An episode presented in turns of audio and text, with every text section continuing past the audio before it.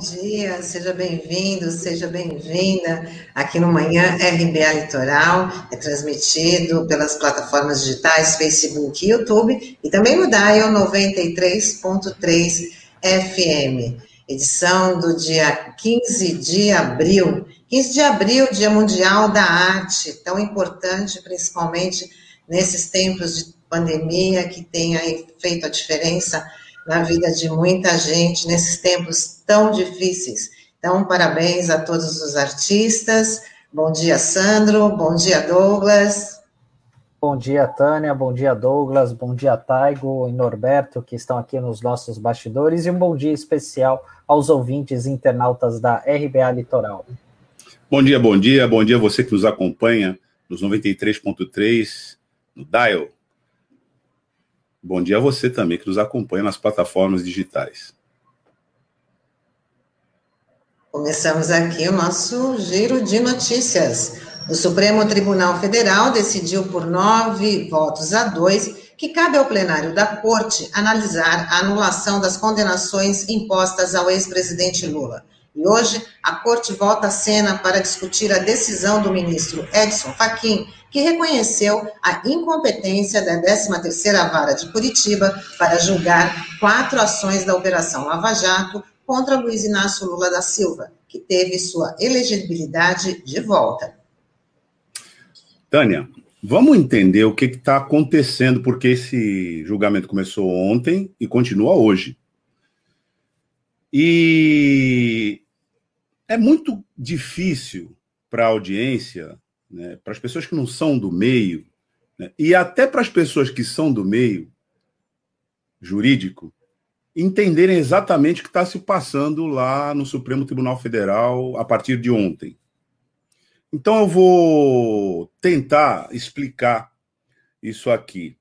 É... Ô, Taigo, bota aqui os nossos colegas na tela, por gentileza. É... Deixa assim, porque eu vou fazer uma pergunta aqui para o para o Sandro. Sandro, qual é o time que você torce? Palmeiras. Muito bem. E a Tânia? Bom, vou dizer que eu torço para o Santos. Não sou muito chegada em futebol, mas se você tiver que escolher um time, torço para o Santos. Então, você que nos acompanha aqui, né? Nós temos um palmeirense e uma santista. Vamos supor que o Santos, né, vai jogar com o Palmeiras e o lugar da partida é lá no antigo Parque Antártica, porque agora o Palmeiras ficou chique, né? Ganhou um nome de Allianz Park para o seu estádio, né? Então, o Santos questiona o lugar do jogo. Porque, pelas regras, o mando de jogo seria na Vila Belmiro mas o Santos está sendo forçado a jogar no Parque Antártica. Então o Santos questiona, recorre, apresenta os argumentos dele no Tribunal de Justiça Desportiva e não, não tem resposta. Ele questiona não tem resposta. Vai começando a se aproximar a data do jogo e o Santos não tem resposta. E aí vai começar o jogo. E aí começa o jogo e o Santos é forçado a jogar no Parque Antártica. Eis que começa a partida, coisas estranhas começam a aparecer. O peso da bola está alterado, o juiz e os bandeirinhas só apitam para um lado, e a trave do Santos é uma vez praticamente é, um décimo maior do que a trave do Palmeiras que é um décimo menor. Tem mais. O juiz cria uma regra ali que não vai mudar no intervalo. Vai todo mundo jogar na mesma posição até o final. Começa o jogo, o primeiro ataque do Palmeiras, o sujeito cai fora da área, o juiz apita pênalti. Nessa partida, no Allianz Parque, a torcida do Santos não pôde entrar. Só tem palmeirense.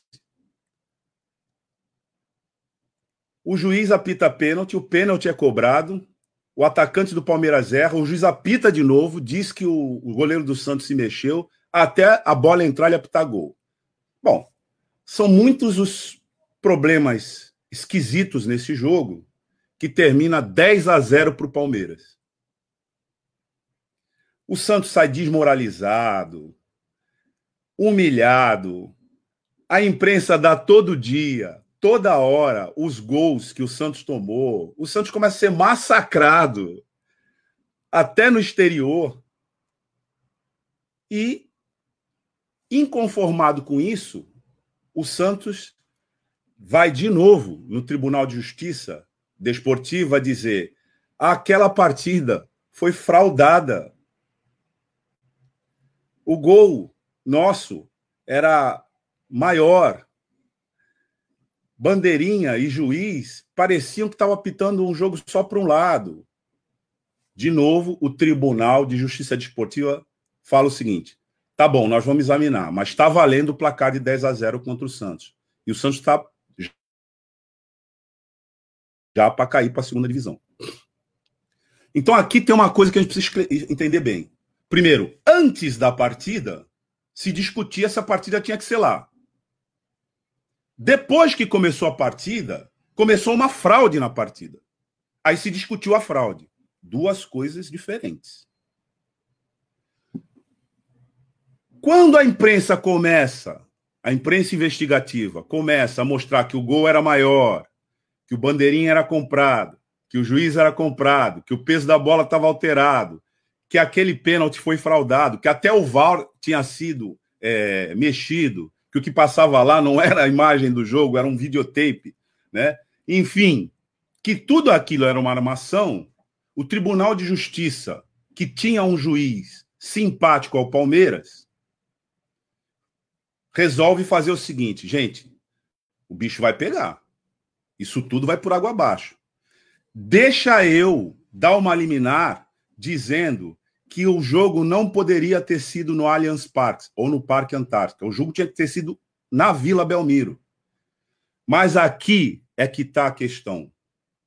Já não é mais o problema se o jogo tinha que estar tá localizado é, no Parque Antártica, porque não tinha que estar, tá, ou na Vila Belmiro, onde tinha que estar. Tá.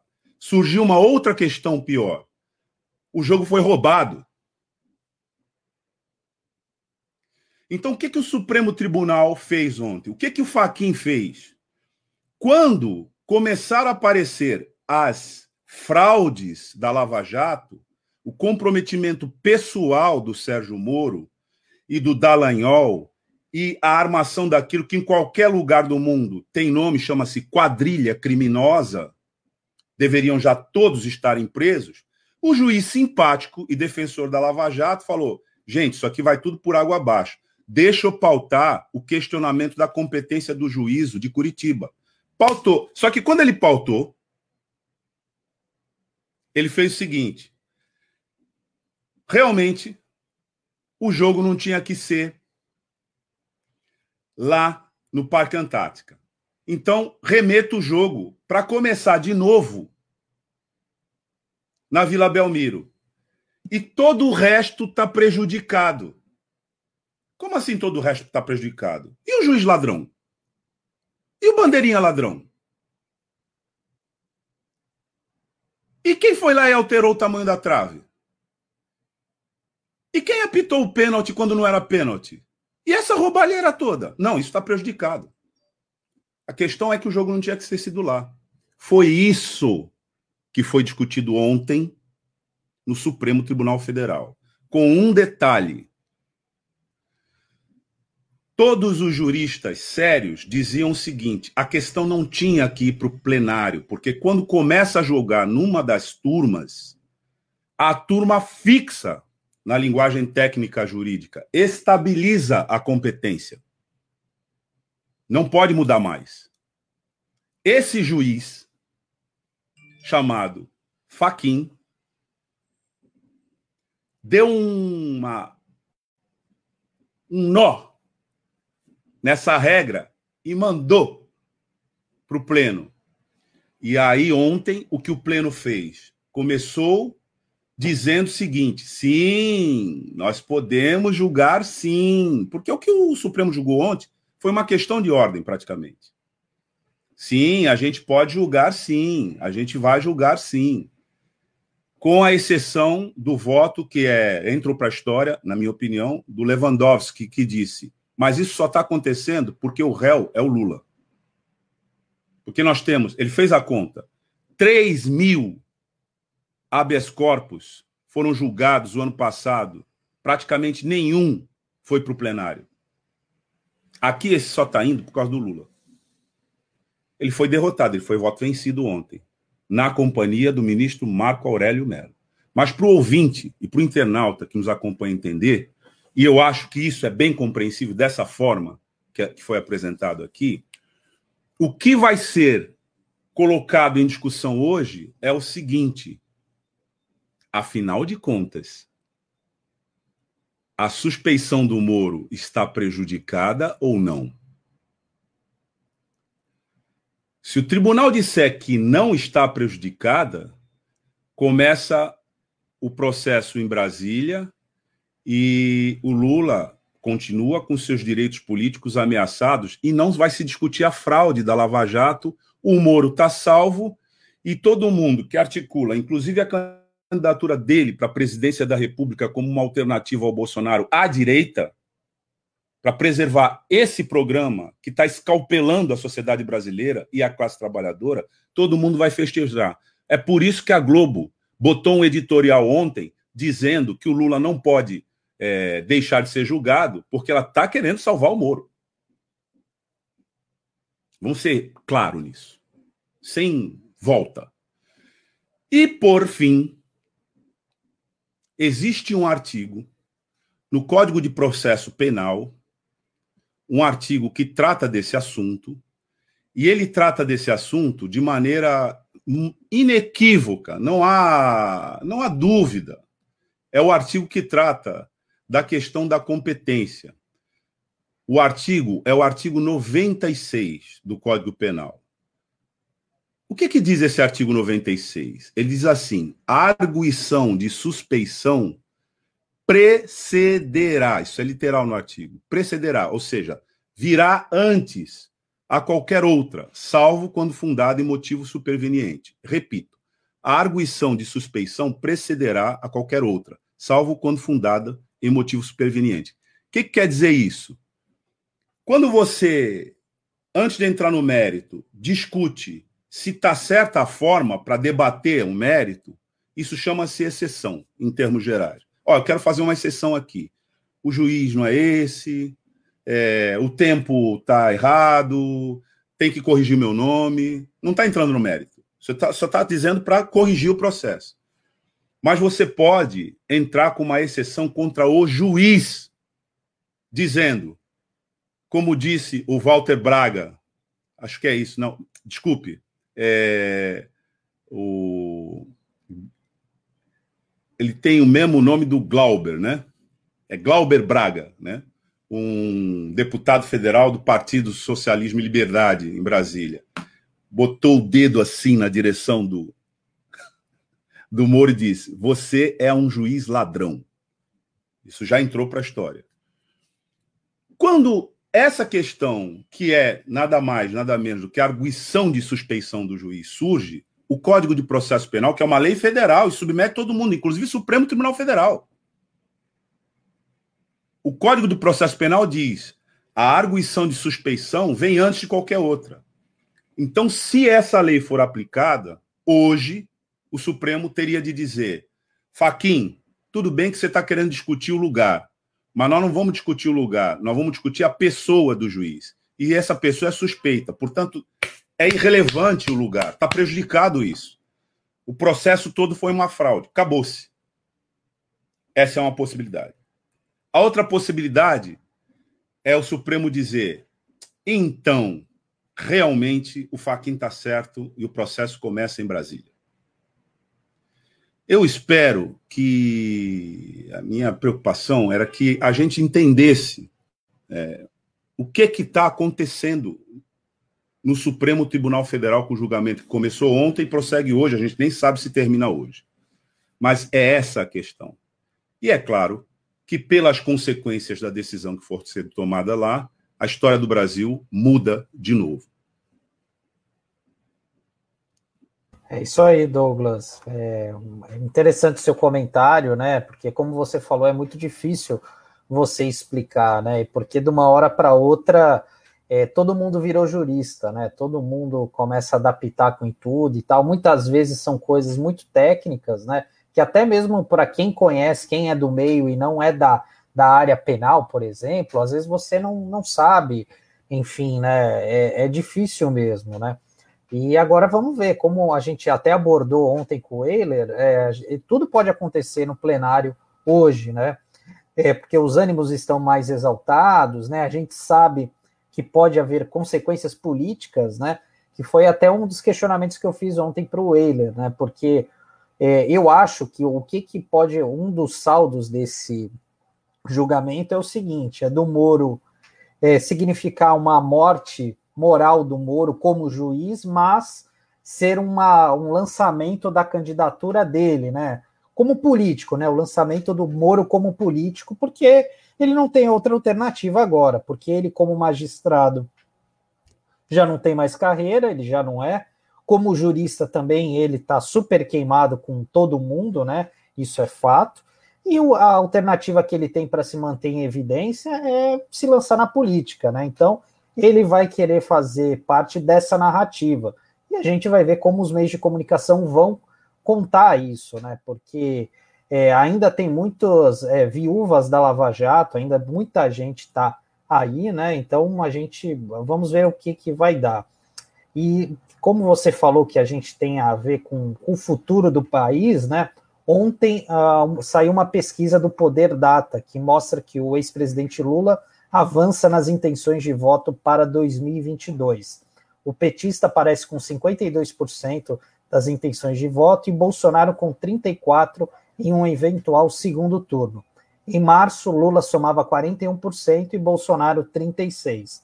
O levantamento mostrou também que o petista tem amplo favoritismo das mulheres e do Nordeste. O Sandro, é exatamente isso que você está colocando. Essa questão não pode ser lida isoladamente, entendeu? Não dá para você ler o julgamento do Supremo Tribunal Federal sem a dinâmica política que está em curso. Porque qual é a dinâmica? Imediatamente após o restabelecimento dos direitos políticos de Lula, a eleição é, entra no horizonte com um contraponto, com um opositor real e consistente ao Bolsonaro. Mas eu vou mais longe ao bolsonarismo. Porque o bolsonarismo é maior do que o Bolsonaro. O bolsonarismo implica, em primeiro lugar, expropriação da classe trabalhadora. E isso já foi cumprido o programa. Esse programa já foi cumprido, ela já está expropriada. Os jovens, hoje, não têm mais previdência social.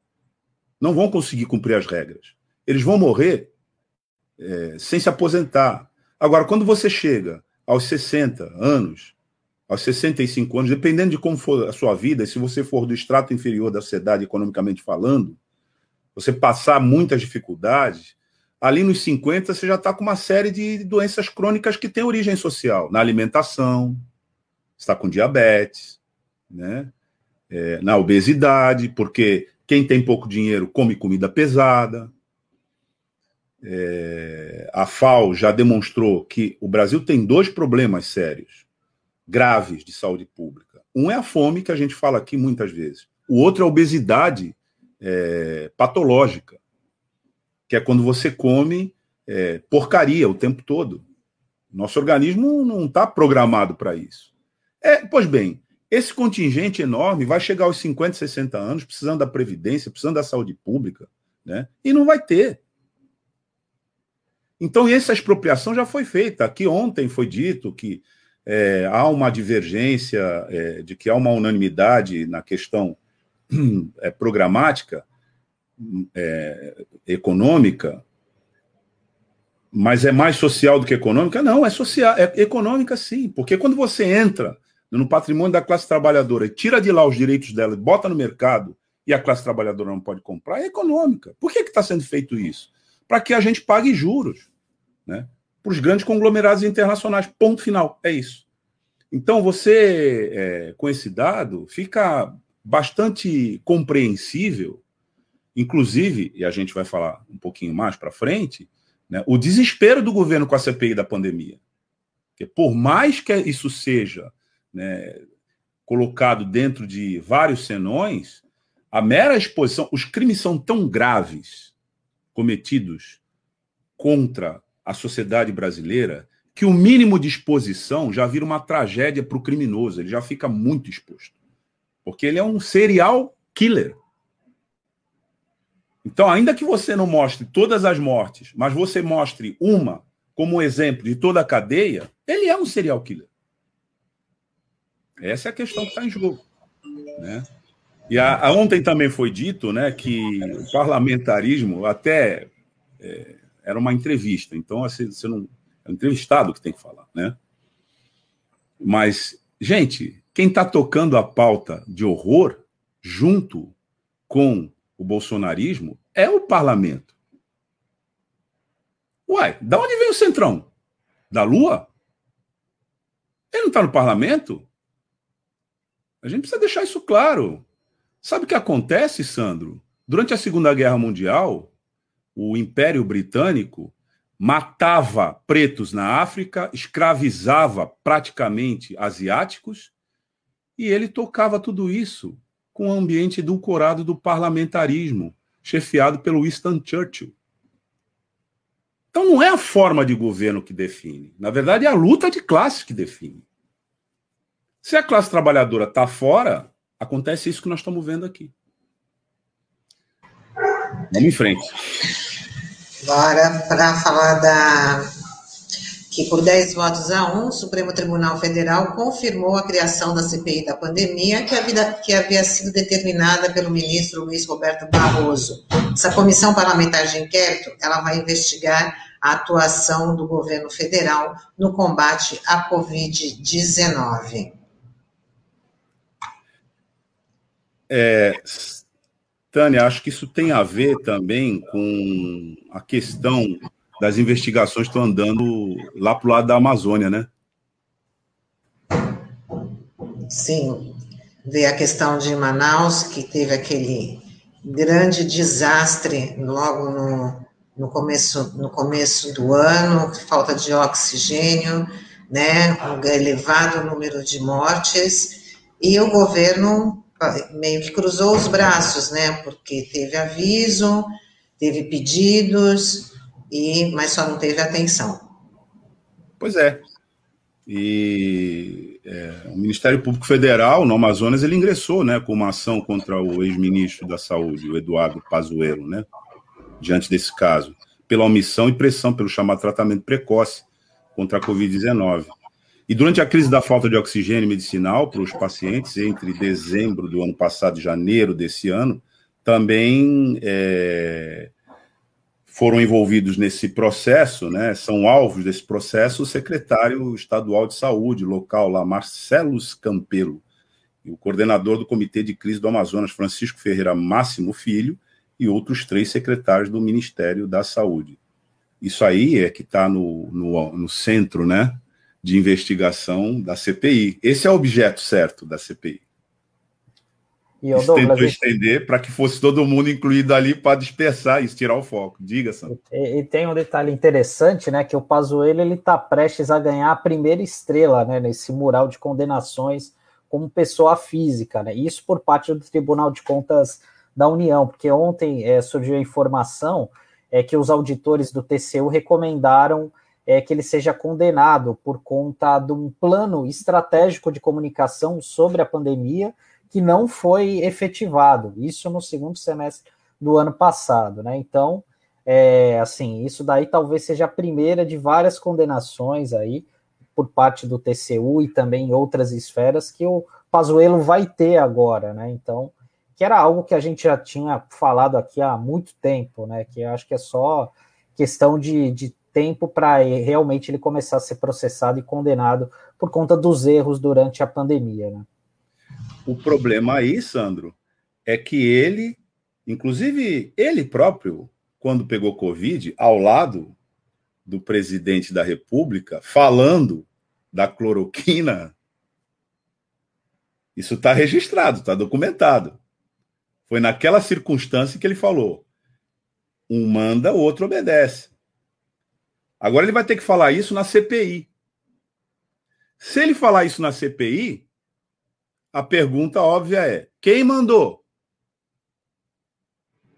Como tem um parecer da OAB, que a gente inclusive abordou ontem aqui, que ao final conclui, depois das várias infrações, conclui pelo crime de genocídio, isso está formalmente colocado num parecer assinado por ninguém menos do que Aires de Brito, que pertenceu e presidiu a Suprema Corte. O STF. Não é qualquer coisa. Se o Pazuello disser, não, eu repito aqui o que eu falei naquele, quando eu estava com Covid. Ele mandou, eu obedeci. Está feito o nexo, que tudo bem, a gente já sabe que é etc., mas o ambiente formal em que isso for colocado, se esse ambiente for a CPI, que tem poderes jurisdicionais, como também a gente é, disse ontem, é mais um lugar onde o presidente da República estará sendo, é, pelo menos, processado, porque a CPI faz isso, né? por responsabilidade, e quando o presidente da República é processado por responsabilidade, ele ingressou formalmente no terreno do impeachment. Bom, e a pandemia gerou muitas mudanças nas cidades e parece que são mudanças que vieram para ficar. Por isso é preciso estar atento para repensar as políticas urbanas na cidade e é o que a gente vai conversar com José Marques Carriço aqui no, na coluna Políticas Públicas Urbanas.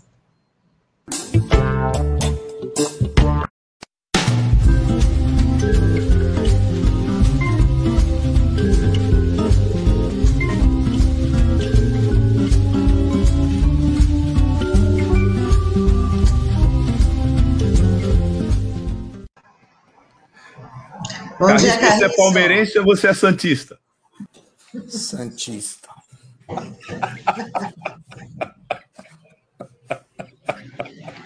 Você vê, você vê que o Sandro está congelado. Eu não sei se ele está congelado ou se ele está aí mesmo. É, atualmente um sofredor. Bom dia, Carriço. Tudo Bom bem? dia, Sandro. Bom dia, Tânia. Bom, Bom dia, dia Carriço. Seja bem-vindo. Não vou relembrar o que aconteceu no final de janeiro, para ser bonzinho. É, não, não tá? precisa, não precisa. Ai, Carriço, futebol à parte, fala para nossos ouvintes e internautas sobre essa nova realidade que a pandemia, que parece que são, é uma rotina que veio para ficar né? E as cidades, será que vão ter que repensar aí no, no, no planejamento urbano? O que, que elas vão ter que, que fazer com, com esse novo normal? Bem, é, bom dia, ouvintes e internautas. É, a pauta do dia de hoje está incrível, né? Aliás, o Brasil se tornou uma novela é, de suspense, né? Está difícil até de comentar as transformações da vida urbana em face de todas essas decisões importantes que têm sido tomadas no dia, nos, nos últimos dias e principalmente a do dia de hoje, né?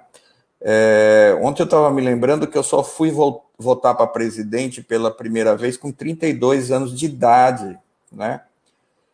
E na última eleição não pude votar em quem eu queria.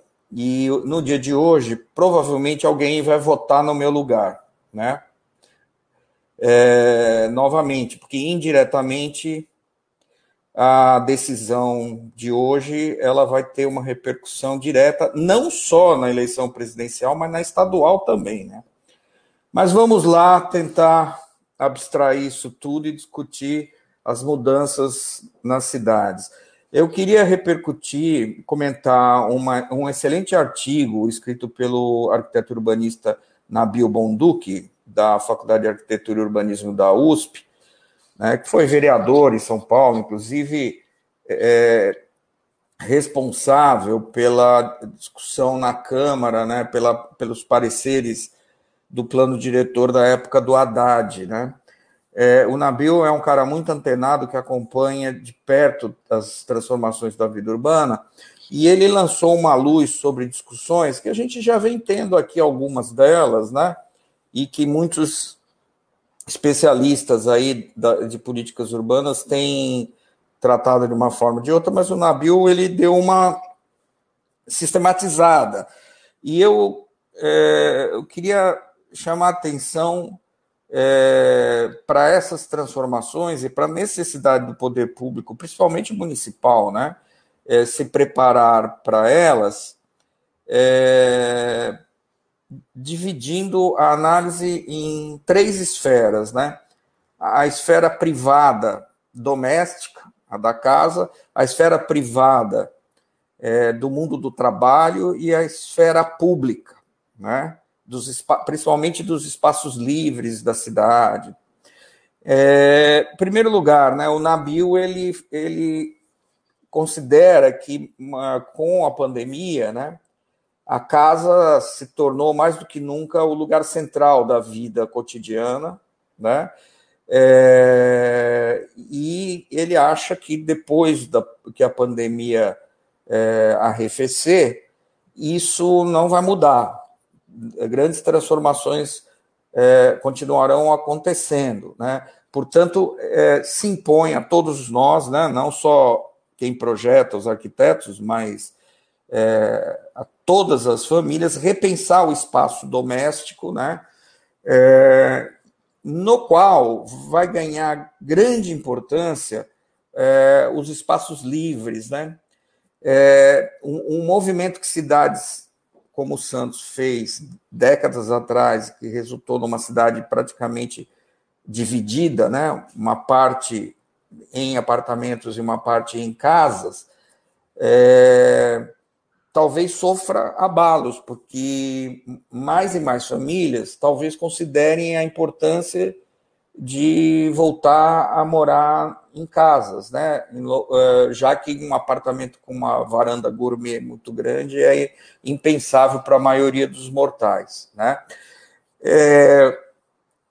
As transformações também ocorrem no mundo do ensino, porque a educação online eu acho que veio para ficar né? E a gente precisa entender isso não apenas como ensino à distância, mas também com a educação sincrônica, né? O professor ministrando aula, é, as atividades acadêmicas acontecendo online, né? A cultura e o lazer também vão passar cada vez mais a serem veiculadas por, é, por esses meios, né? É, como a gente está utilizando aqui agora o que vai impor uma, uma necessidade de melhorar as conexões de internet, e, enfim. E isso vai aumentar muito a desigualdade social, né? Porque a necessidade dessa infraestrutura doméstica melhor e maior vai dividir ainda mais a sociedade, né? Essa talvez seja a repercussão mais é, terrível é, desse processo, né? O que vai demandar uma atenção ainda maior com a necessidade de urbanizar e sanear os assentamentos precários, né? E também de ter políticas de amparo às famílias, né? Porque certamente com maior convivência doméstica vão aumentar os conflitos familiares. Então, essa é a questão na esfera doméstica que o Nabil, eu estou resumindo, que o Nabil expõe no seu artigo. No que diz respeito à esfera do trabalho, né, a, a esfera é, do mundo corporativo e do comércio, né, o Nabil aponta um movimento que a gente já discutiu aqui, né, que o trabalho vai perdendo a sua base territorial, né, então hoje, dependendo da sua profissão, você pode exercê-la num loteamento fechado em subúrbio, na Riviera de São Lourenço, ou quem mora em São Paulo pode mudar para Bertioga, para Praia Grande, para Santos, enfim, pode escolher mo morar no litoral ou numa é, boa cidade do interior, né? É, isto vai aprofundar um movimento de vacância, que é o termo técnico que o pessoal do mercado imobiliário usa, dos espaços corporativos, Olha, aqui em Santos, gente, nós temos quase 10 edifícios fechados de escritórios, né? Só para vocês terem uma ideia. Esse processo vai aumentar ainda mais e isso vai requerer políticas, né?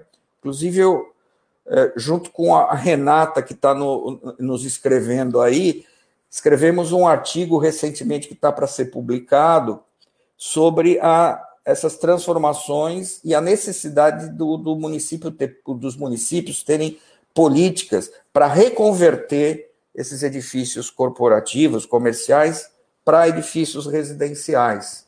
Né? Carriça, Essa... e até no Rio de Janeiro já tem uma medida nesse sentido que já está sendo adotada né, pelo prefeito de lá, né, o Eduardo Paes. Sim, é preciso pensar nisso em todas as, pelo menos nas cidades médias e grandes, todas vão ter que ter políticas para isso, é, porque em, em face da, da, do grande déficit de moradias, uma das soluções possíveis é reconverter salas comerciais em residências. Né?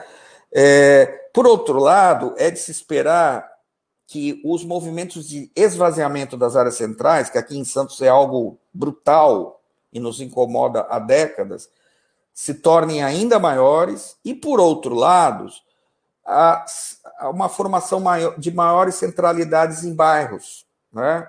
É, porque como as pessoas vão circular menos pela cidade, talvez elas vão circular mais pela redondeza, elas vão tender a consumir os produtos de perecíveis, de consumo mais diário das famílias, mais perto, porque o que elas precisavam fazer à distância antes, elas já estão acostumadas a pedir pela internet. Isso vai mudar, reconfigurar tudo. O entregador, né, é, é, é que é o novo precariado, né, um dos trabalhadores desse novo cenário mais explorados, ele vai se tornar uma figura central do mundo do trabalho, né? É, e também vai haver é, um impacto brutal turismo, no turismo de negócios, o que leva uma reflexão para as cidades do nosso, da nossa região, né? Que na, décadas atrás apostaram, né? No fortalecimento desse segmento. Alô, alô, centro de convenções. Será que vai rolar mesmo, gente? Né? Porque um monte de coisas é, vão poder acontecer online, ou talvez seja melhor que aconteça online, né? É, e aí talvez se torne mais importante focar no, no turismo, no velho e bom turismo é, balneário, né? E essa, esse, essa postura de, das autoridades locais de fingir que não vem que a poluição das praias continua escancarada, precisa mudar, né? Porque senão não vai ter nenhum tipo de turismo, nenhum outro tipo de turismo, né? Aí entra mais uma vez a questão do saneamento como importante. E por último, na esfera pública, né, na esfera das cidades, o Nabil considera que vai aumentar a procura por espaços abertos, né, praças, parques, enfim, cidades como a nossa aqui, como São Vicente, é, que praticamente não tem áreas verdes, né?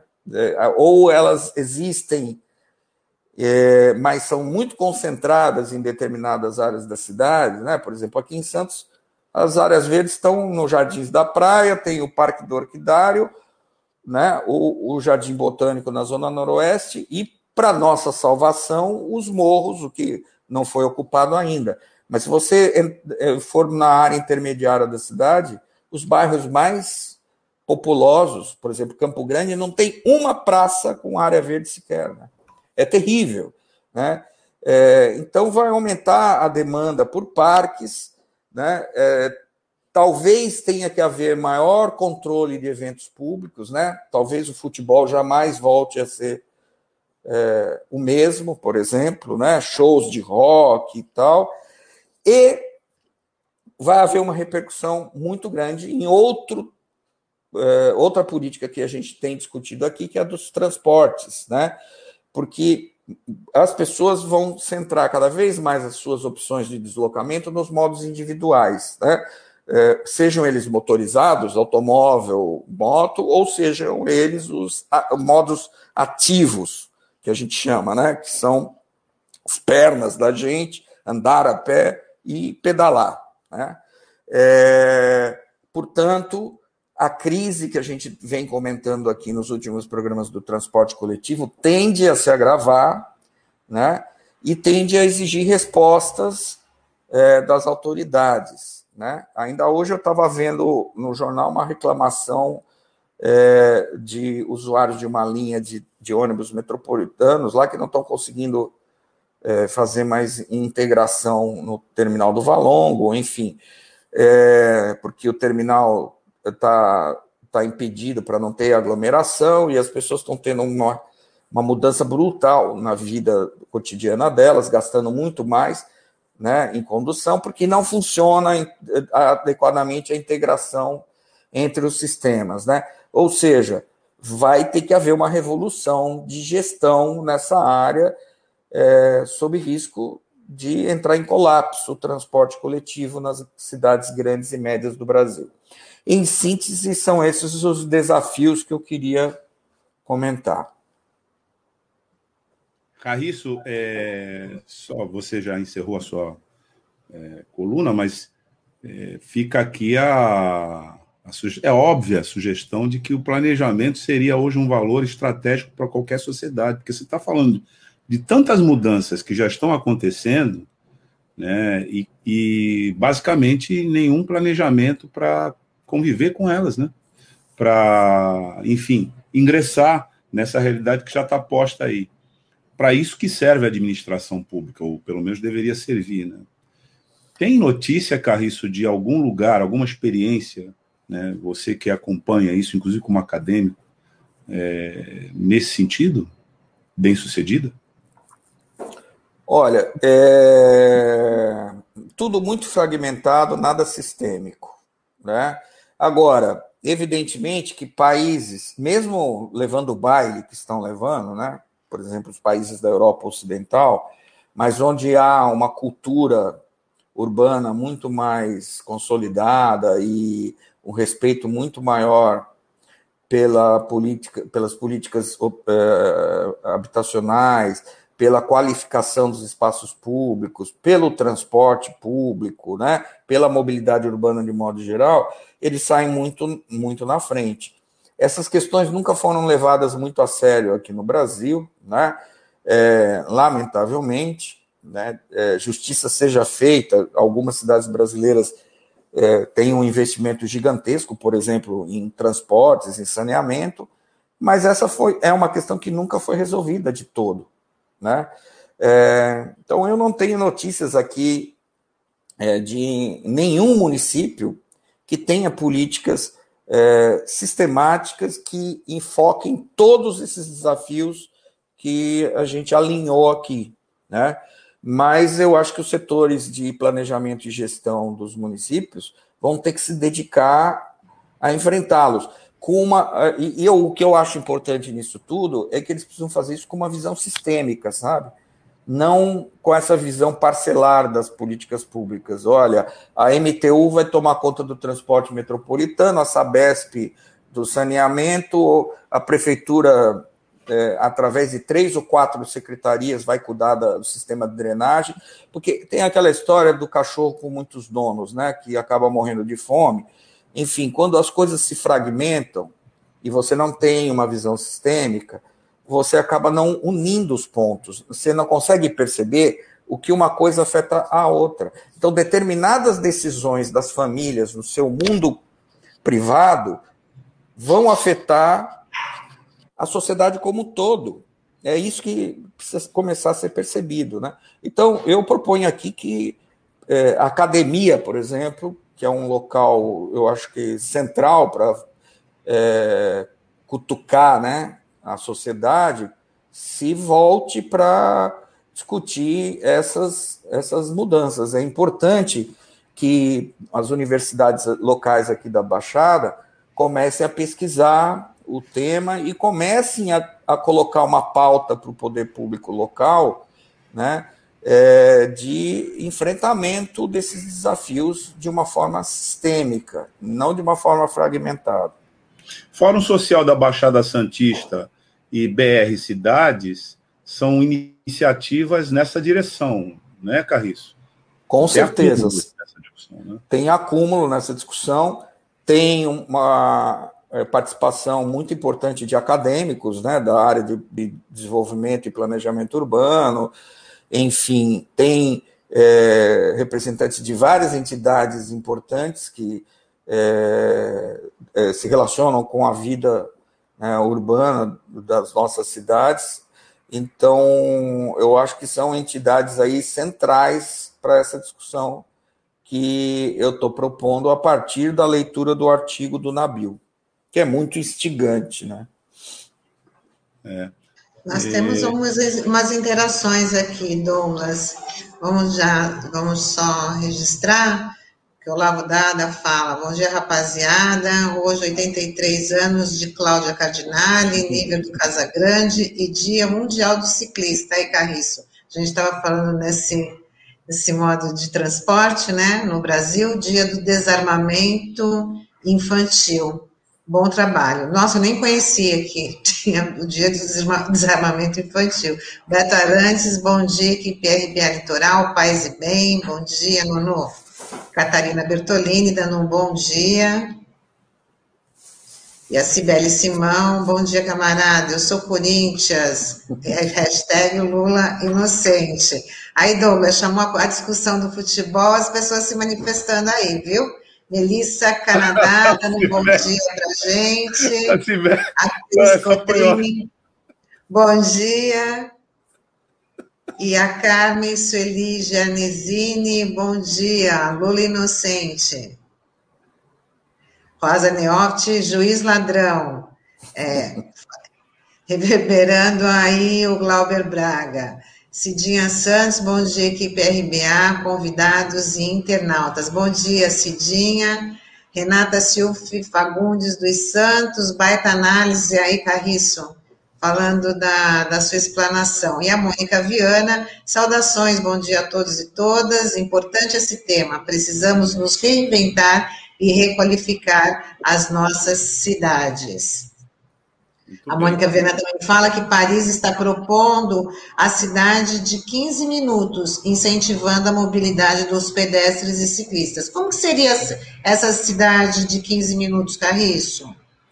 Olha, é, primeiro tem a ver com uma, uma melhor distribuição é, do terciário, né, do, do, comércio e dos serviços na cidade. Quer dizer, você, esses bens de consumo diário das famílias, eles precisam ficar próximos das residências. Então, por exemplo, regiões como a zona noroeste de Santos, que tem o comércio e os serviços muito concentrados em determinadas avenidas, como, por exemplo, a vereadora Álvaro Guimarães e a Nossa Senhora de Fátima e a Jovino de Mello, são péssimas nesse aspecto, porque impõem que os moradores do miolo dos bairros façam caminhadas mais longas para acessar a uma padaria, a uma mercearia, esse tipo de coisa.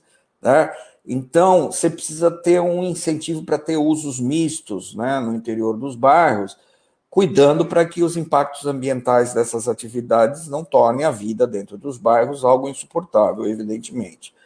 Né? Então, você precisa ter uma boa gestão do uso do solo. Além disso, você precisa melhorar a qualidade das calçadas, ter é, calçadas é, mais largas, sem aquelas rampas malditas, né, que tem em tudo quanto é lugar, né, tem que ter acessibilidade, tem que ter arborização, iluminação pública, porque as pessoas também saem à noite, né, em busca de serviços, né, eventualmente. Enfim, iluminação no nível do pedestre, né, e não lá na lua, que a copa da árvore fica embaixo da, da luminária e deixa tudo escuro. Enfim, é, é, é essa é, é, esse é o nível de urbanidade que países europeus têm, por exemplo, e que aqui a gente está muito longe de alcançar. Você tem determinados clusters, vamos dizer assim, em algumas cidades de excelência, mas são muito poucos e são geralmente áreas habitadas por população de altíssima renda, né? É, por outro lado, nós temos, por exemplo, aqui em Santos, o centro da cidade, ele é muito bom nesses aspectos, né? tem calçadas ótimas, excelentes, né? Tem praças maravilhosas, enfim, e não mora ninguém, né? É, é, é, é essa é a reflexão que a gente tem que fazer. É preciso repensar mesmo, né, Carriço? Carriço, muito obrigada pela participação. A gente te aguarda na semana que vem. Desejar aí um ótimo dia e um ótimo final da semana para você. Eu acho que quem vier, né, algum dia tiver a pretensão de administrar a cidade propor, pode pegar uma edição né, das intervenções do Carriço aqui, que já estaria muito bem orientado, viu? Com certeza. Não sei não se a, não sei não se a RBA Litoral não lança um, um uma série de vídeos aqui com as colunas feitas pelo Carris, porque elas vão para além né, da questão meramente é, pontual, elas acabam se juntando como uma estrutura mesmo. Importantíssima. Maravilha. Obrigada, Carriço. Até semana que vem. Tchau, Carriço. Tchau, Carriço. Tchau, Carriço. Tchau, Carriço. Agora a nossa conversa vai com a vereadora Thelma de Souza, que já está aqui na nossa área, vamos chamá-la. Acho que teve um probleminha de conexão.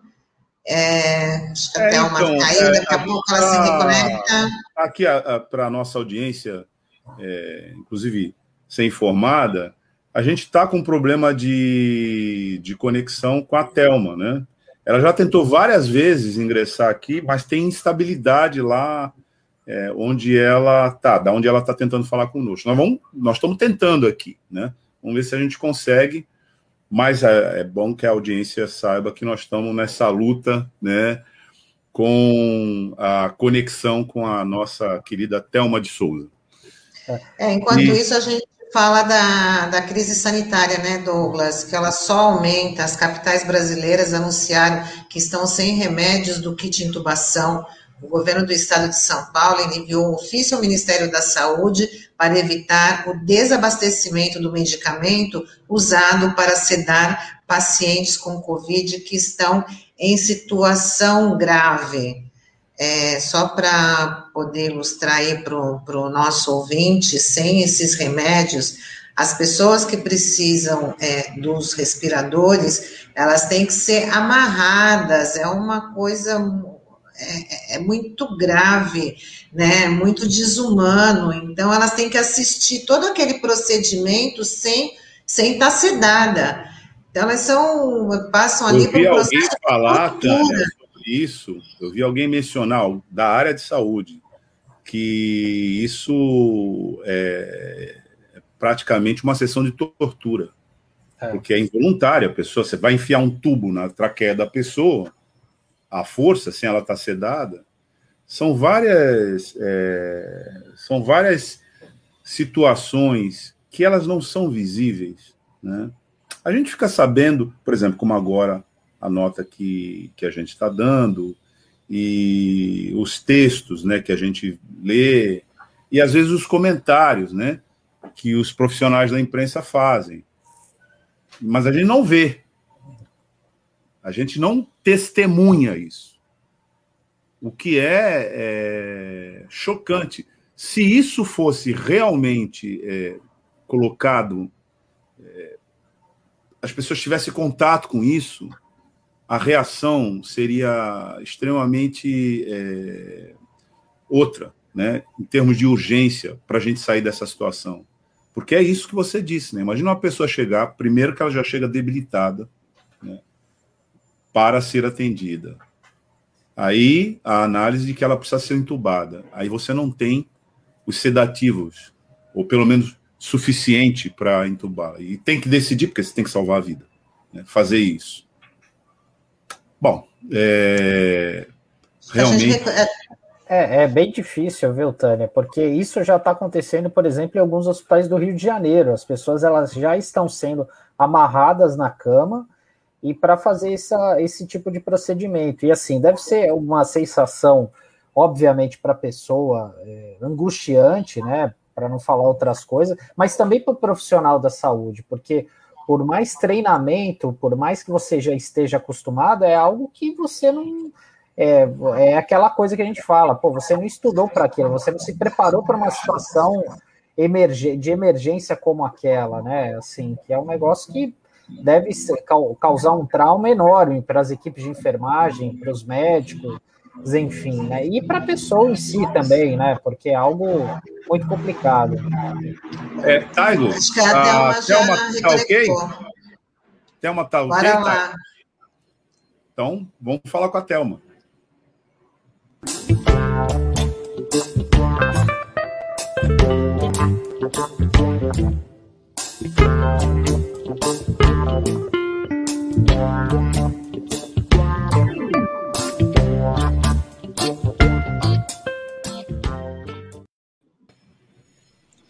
Bom dia, Thelma. Aí. Tá tudo certo aí com a sua conexão? A primeira batalha foi vencida, hein, Thelma? Olha, eu e, a tecnologia, menino, não entrava. Eu chegava até Your Entering a Broadcast Studio e dali não passava. Fui barrada no baile, entendeu? E aí nem, ah, eu fui ficando aflita. Aí eu falei, bom, eu faço pelo telefone. Aí vocês não conseguiam. Bom, Conseguimos. Deus é Pai. Então, bom dia, Tânia. Bom dia, Douglas. Bom dia, Sandro. Prazer em estar falando aqui com vocês. Não é? Num dia que nós estamos esperando o julgamento da questão do Lula. Meu coração está apertadinho. Obrigada pela expectativa. Qual é, que é a sua expectativa, Thelma? Já aproveitando para. Para iniciar. Olha, Tânia, é, é, se fosse seguir os ritos normais, eu diria que estava ah, tudo pacificado. Mas no Supremo, nós vimos pela, pela, pela reunião de ontem, é tudo uma surpresa. Eu vi os noticiários, eu começo a ver os noticiários às seis da manhã na, na rede oficial do Brasil, que é a Globo, e os próprios é, é, comentaristas falaram isso, que tudo é possível. Então, a partir das duas horas, é, orações, é, terço na mão, acender vela e vamos esperar que a justiça social se faça, que o Lula não pode ser impedido de, de é, pela segunda vez, de disputar a presidência do Brasil, e ainda mais porque ele é o único as, as pesquisas já estão provando que consegue bater o atual presidente da República, eu me recuso a falar o nome dele, uh, até no primeiro turno. Então, vamos esperar né, que as coisas sejam de acordo com, com a justiça social e com os preceitos do direito. Né? Quem sabe mais isso aí é o advogado de plantão da turma, eu sou, mas não, não pratico, que é o Douglas. Eu não sei o que vocês estão esperando eu devolvo a pergunta: o que vocês estão esperando? Não, nós estamos, eu pelo menos tenho a mesma opinião que você, é imprevisível, né? A tendência, a gente falou um pouquinho antes, sabe, Thelma, sobre isso, e eu usei aqui até o futebol para ver se a gente, por, por essa analogia, entendia um pouco melhor, né? Apesar do, do Santos ser palmeirense, né? Mas eu usei, incorporei aqui o Palmeiras na, na, na explicação. Olha, a manobra técnica possível que está aparecendo e que está sendo criticado por todo mundo é do Supremo dizer: não, Faquin está certo, é, isso vai ser mandado lá para Brasília, começa de novo o julgamento do Lula lá. Essa seria uma manobra técnica, mas absolutamente frágil, antijurídica e, do ponto de vista lógico, é extremamente grave. Né? Por quê? Porque a suspeição do Moro antecede qualquer discussão. Certo. Ora, se o juiz não é juiz, nós vamos discutir o lugar? Não. Primeiro a gente vai discutir o, ju o juiz, não é o juízo. Juízo é lugar, né? Você tem o juízo é, da vara da família de Santos, o juízo da vara da fazenda de São Paulo. Isso é juízo. É o lugar onde as coisas vão acontecer tocadas por um juiz. E aí você pode discutir, não, o lugar não é esse, o lugar é aquele que é que o Faquin está querendo fazer. Mas antes disso, tem um fato mais grave que prejudica esse, que é o juiz, aí sim, a pessoa do juiz é suspeita. Né? E, e da onde vem toda essa explicação? Primeiro, do Intercept, com todos aqueles diálogos que jamais foram contestados na sua essência e veracidade. Apenas se quis discutir que isso não poderia ser feito daquela forma. Segundo, pela operação spoofing. Quando é, foi colocada à disposição da sociedade pelo Lewandowski o teor dessa gravação, todos ficaram estarrecidos e é evidente que ele colocou porque ele viu a gravidade disso. E ontem o Lewandowski, no voto, praticamente da questão de ordem, disse o seguinte: mas a gente só está discutindo isso no plenário porque é o Lula, né? que se fosse outro, não. Ele disse, estava no voto. Então, o que pode acontecer, e uma parte é, da, dos analistas dizem isso, é: bom, o comprometimento do Moro como juiz precede qualquer outra questão. Então, está resolvido, nós não vamos discutir mais, e isso está é, tá dado. Aí só faltaria, se isso for feito assim, confirmado hoje, estender para todas as ações, porque naquele julgamento se julgou só o triplex aqui de Guarujá.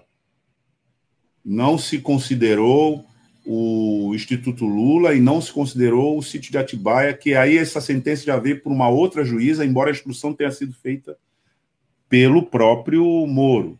Mas aí a defesa já entrou com o pedido e falou: não, estende para tudo. Se estender para tudo, acabou. Aí o Lula vai sim participar das eleições. Mas é, é isso que você acabou de falar, né, Thelma? Como é que a gente vai é, cravar que vai acontecer isso ou não? Não dá para cravar. Thelma, bom dia. Obrigado por você estar participando do programa. A gente estava falando um pouquinho antes de você entrar sobre essa questão da Covid, né? Que ah, existe uma preocupação grande, né? Com essa falta do, do, do kit intubação, né? Eu queria saber, você como vereadora, é, se você tem alguma informação a respeito disso, de como que está isso na nossa cidade, nos hospitais é, públicos, né, municipais, os hospitais privados, se a gente já está com a carência disso, né, desse kit intubação, se a gente tem estoque suficiente para quantos dias, enfim. E uma segunda pergunta, eu lembro que no ano passado o prefeito Paulo Alexandre ele criou uma comissão para fiscalizar as compras e os contratos relacionados à Covid, e você foi uma das pessoas convidadas. Com a mudança de gestão, essa comissão ela continuou, é, enfim, como é que está isso hoje? Vocês têm se reunido com o pessoal da prefeitura, Ministério Público? Queria que você falasse dessas duas coisas para a gente iniciar nosso bate-papo aqui. Tá. Muito obrigada, Sandro, pela sua pergunta. Meu bom dia a você, né? Já extensivo aos outros, que eu já cumprimentei. Eu vou começar por essa segunda questão. É, na verdade, eu fiz parte dessa comissão que foi indicada, é, era uma comissão, vamos dizer, uma palavra pomposa, de excelência, nomeada pelo, pelo próprio executivo, pelo próprio prefeito. Né? À época, o, o Paulo Alexandre Barbosa. Porém, é, depois de cinco ou seis uh, reuniões, elas eram semanais, e elas, nelas estavam a Associação Comercial, o Sindicato uh, dos Contabilistas, uh, o, uma médica da Associação de Médicos de Santos, enfim, pessoas que representavam um conhecimento específico para poder avaliar as contas dos procedimentos uh, de luta contra o Covid-19. Só que lá pela quinta ou sexta uh, reunião, aconteceram duas coisas. Uma, aproximação das eleições, e ficava um pouco difícil, eu sendo candidata, eu estar participando deste órgão que não era nem do legislativo, era do executivo. E segundo, os procuradores da Câmara descobriram duas, uh, duas peças uh, uh, legislativas, parece que uma portaria, não era lei, era uma portaria, um decreto. Uma era uma portaria já de 10, 15 anos atrás, onde havia um claro impedimento de membros do legislativo, particularmente vereadores, vereadoras, participarem de, de grupos, de reuniões uh, relativas à, à, origem uh, do próprio executivo. Então, eu juntei dois elementos e me retirei. Isso aconteceu, a eleição foi em outubro, né? Isso aconteceu início de setembro. Então, desde setembro, que eu desconheço é, o procedimento dessa comissão, eu não tenho sabido informações sobre ela, mudou o prefeito, e eu fico te devendo essa questão, até porque, é, por dois motivos, eu que eu apresentei, eu não, não participei mais. Já vai, se foi setembro, outubro, novembro, dezembro, janeiro, fevereiro, março, são sete meses que eu desconheço encaminhamentos desta comissão, que era muito séria, as pessoas muito zelosas, muito importantes, né? Uh, economistas, contabilistas, médicos, associação comercial, eu mesma como vereadora e assim por diante. Então, eu fico sem poder te esclarecer com mais profundidade. Eu vou até procurar me informar, porque acho que o atual prefeito, o prefeito Rogério Santos, ele tem que reeditar esse grupo, sem a presença do legislativo, mas sem, sem, mas continuando os trabalhos. Essa é a primeira questão. A segunda questão é que nós não temos, temos tido muitas informações, apenas rumores sobre a luta contra o Covid. Eu vi exatamente hoje informações que as internações e a ocupação na UTI baixou. Mas eu confesso a vocês, todos, a você em particular, Sandra, que me perguntou, que eu não sei qual é, qual é o método que está sendo usado. Porque, de repente, sem haver uma, um fato é, é, significativo, pelo contrário, ah, houve um arrefecimento das medidas, o lockdown nunca aconteceu de verdade na nossa região, né? Falo região, Santos ainda as praias tiveram controle melhor, São Vicente não. Então, e é tudo a mesma ordem, né? Eu não entendo porque houve essa modificação. Mudou o método, e mudando com o método ficam alterações, não é que eu estou dizendo que haja mentiras, mas se você é, muda a metodologia, você tem alteração nos, alterações nos resultados. É evidente que acontece. Eu sei que eu tenho recebido no meu gabinete muitas reclamações de atendimentos nas UPAs, mas muitas, de descaso, demora, pessoas que levam seis, sete horas para serem atendidos, não falo especialmente do Covid, várias razões, fraturas, é, mal-estar, pressão, é, e, e não está acontecendo.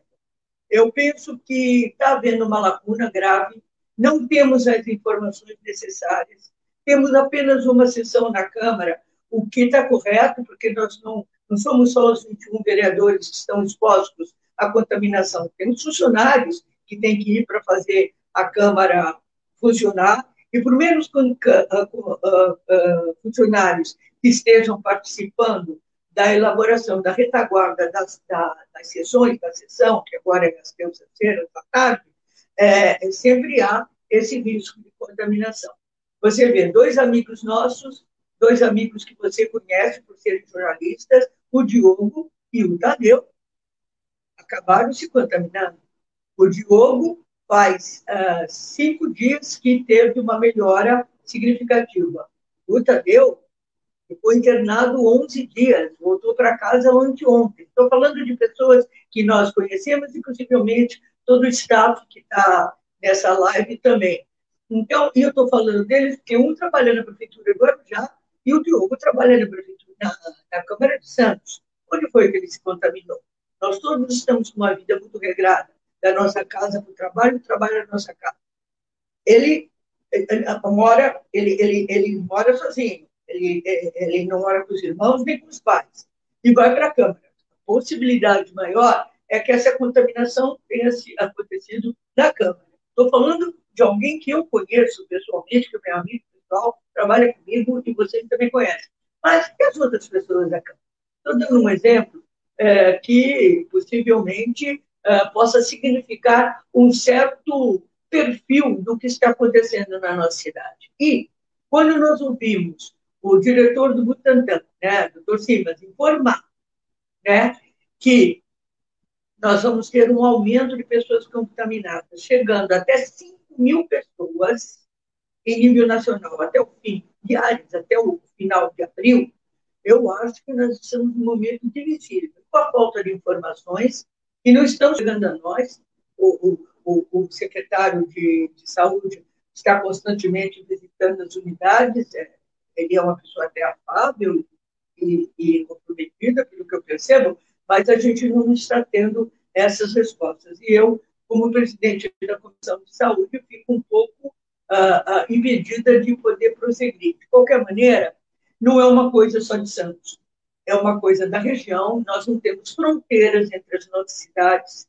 Santos e São Vicente, na verdade, acabam sendo uma, uma, uma parte significativa da, da ilha de São Vicente. Né? Você atravessa a Ponte você já chega outra parte de São Vicente, da parte uh, continental, mas depois já passa para Praia Grande e você emenda Praia Grande, Mongaguá, Peruíbe, a gente chega lá no Itanhaém, e a gente já chega no Vale do Ribeira. Então, a contaminação, você sabe, o vírus não, não obedece fronteiras, né? E vai.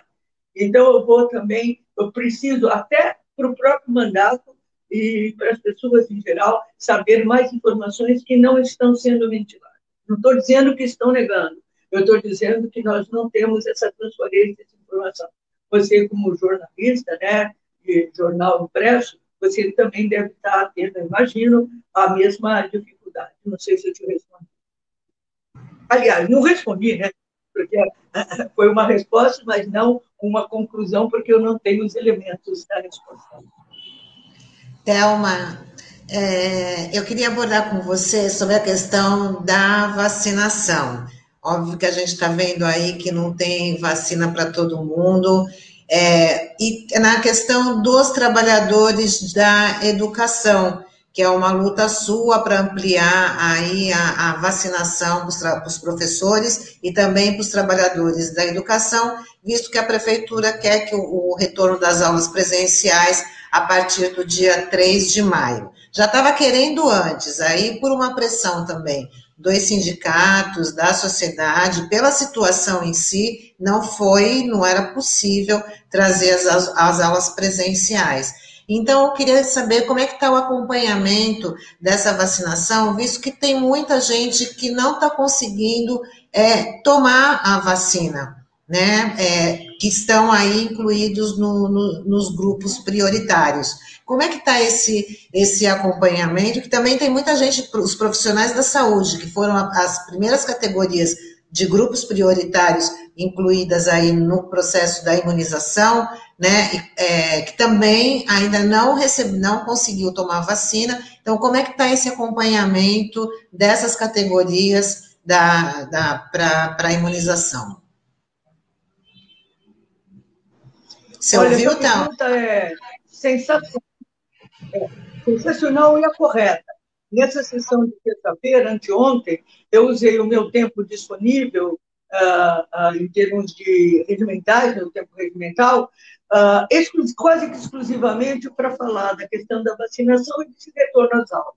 É errada a prefeitura de dizer que é dia 3 de maio essa volta. Por mais pressão que exista dos pais, por mais pressão, eu sei que é angustiante as crianças não irem para a escola, mas a escola é um vetor de contaminação muito alto para as crianças, para as famílias que vão buscar as crianças quando termina o momento do, do, do, do dia letivo. As escolas particulares, elas já receberam a autorização da prefeitura de funcionar com a ocupação de 20%. Eu entendo que é apressado, até porque está começando agora a vacinação dos professores espera mais dez dias, espera mais uma semana, é, esperou até agora. Não é isso que vai fazer diferença para o conjunto da obra no sentido da espera da vacina, mas vai fazer uma senhora diferença em termos de saúde pública. E há uma coisa pior, é que não é considerado como o corpo ah, ah, docente e discente todas as categorias que trabalham na escola, o gabinete tem recebido muitos pedidos para que sejam incluídos nessa vacinação os porteiros de escola, as merendeiras, as bibliotecárias, os, as auxiliares ah, das bibliotecas e por aí vai. Então, é, e fora, é só a partir de 47 anos. Então, uma vacinação é, meia boca, desculpa a expressão chula, porque as crianças não ficarão protegidas, e muito menos os professores, que têm uma possibilidade enorme de dar um exemplo. Eu, ontem, eu participei de uma live com o Sindeste, o Sindicato dos, dos Servidores, né? E uh, uma das questões que, uh, onde os diretores que conversavam, que faziam uma entrevista uh, me perguntavam questões, foi justamente a questão de quem é a categoria prioritária. Porque, veja, todo o pessoal que trabalha na assistência social vai para a rua. Eles estão, o pessoal da educação está entregando as cestas básicas neste momento. É só a partir de 47 anos. Mas por que de acho? Vamos dar sorte para o azar quando a pandemia está num ascenso. Ela não está nem estabilizada, ela está num ascenso. Então, eu tenho muita preocupação, sou veementemente contra a volta às aulas. Ah, os sindicatos relativos aos docentes, aos professores, tipo a PUESP, têm estado nessa luta. Ah, as redes sociais pululam de informações de indignação, mas quem tem o poder é o prefeito, a própria secretária. Eu imagino a pressão, não estou dizendo que seja uma tarefa fácil, mas não pode ter essa. É, é, é impróprio, é inadequado, é temerário essa volta às aulas. Esperou até agora, mais um pouquinho, por favor, e a gente poderá salvar muitas vidas, muitas vidas, porque o que nós estamos vendo de exemplo é terrível, é perverso, e se a gente não fizer este apelo, nós estaremos sim sendo cúmplices de um genocídio, que é o que está acontecendo nesse nosso país, patrocinado especialmente, particularmente, pelo presidente da República.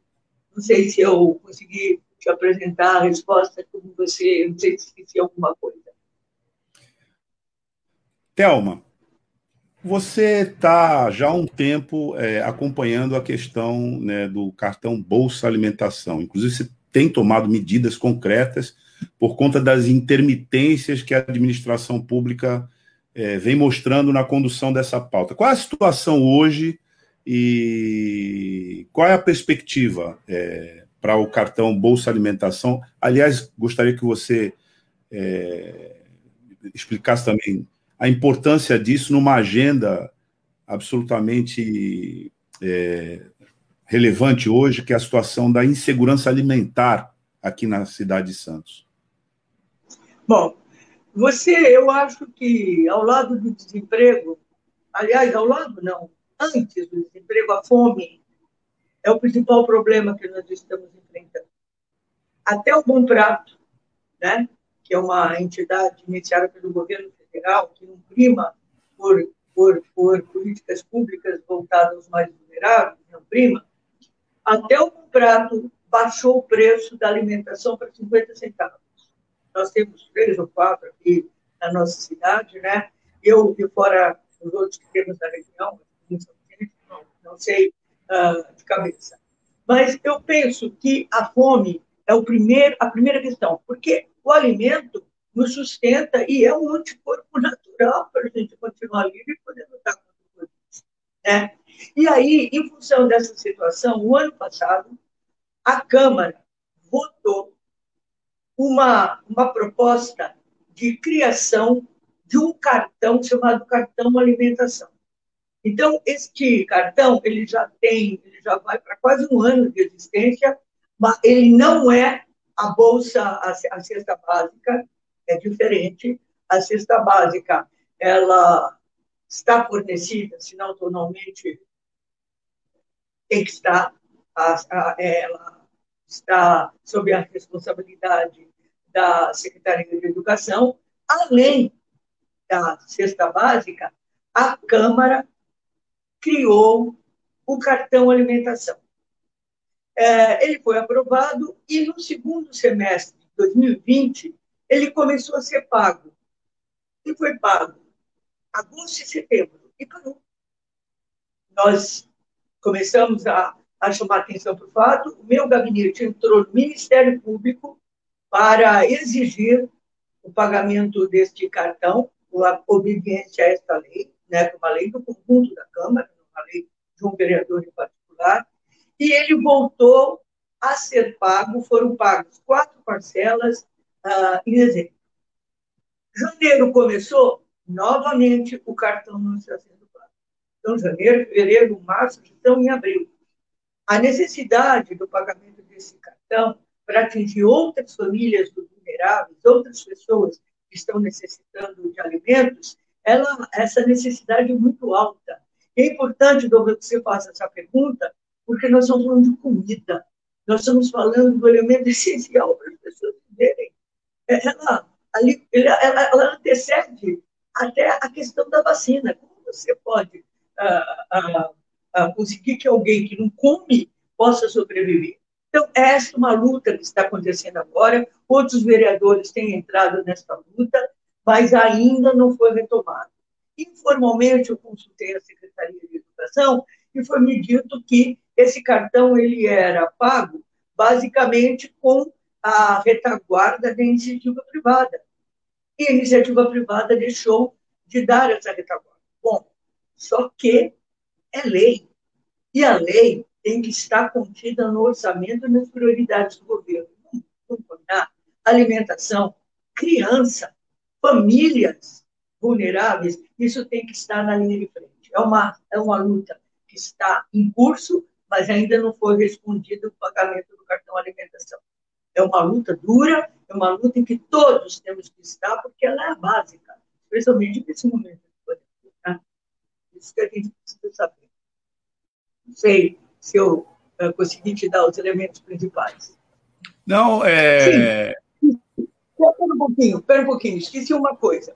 Uh, o, o, na época do, do prefeito Davi Capistrano, ele fez um programa que é uma renda básica, básica que ele determinou, uh, uh, ele determinou, uh, fez o título de Nossa Família. E esse programa, ele atendia 600 pessoas, ele passou para 4.500. A prefeitura certa, a executiva certa, o prefeito Rogério certo. Só que o valor ainda é baixo. Ele não foi restaurado nem ampliado mas foi aumentado o número de pessoas a serem atingidas. Já é alguma coisa. Há muitas iniciativas de vários vereadores que, que falam sobre renda básica ou variáveis desse mote, e é importante que a gente saiba que esta é uma luta prioritária ao lado da vacinação. Né? Agora, por favor, desculpa, eu estava esquecendo de, de responder. É, Thelma, um outro assunto também prioridade é a questão habitacional. E na última terça-feira foi aprovado um, em segunda discussão um projeto de sua autoria que fala sobre um cadastro de imóveis vazios e subutilizados aqui na cidade. Queria que você falasse a importância desse projeto, enfim, se você está dialogando com, com o executivo para ver se esse projeto vai ser de fato ser sancionado e também uma outra coisa que me chamou a atenção, que até acho que você pode comentar, é que foi um veto que foi acatado pela Câmara, que é a criação de um cadastro das famílias que estão na lista de espera. E de uma maneira surpreendente por, por muitos vereadores e até por parte da sociedade, a Coab falou que não tem essa lista de pessoas que estão na lista de espera, não tem uma lista de espera formal para ver com quem está moradia. Eu queria que você falasse sobre essas duas coisas.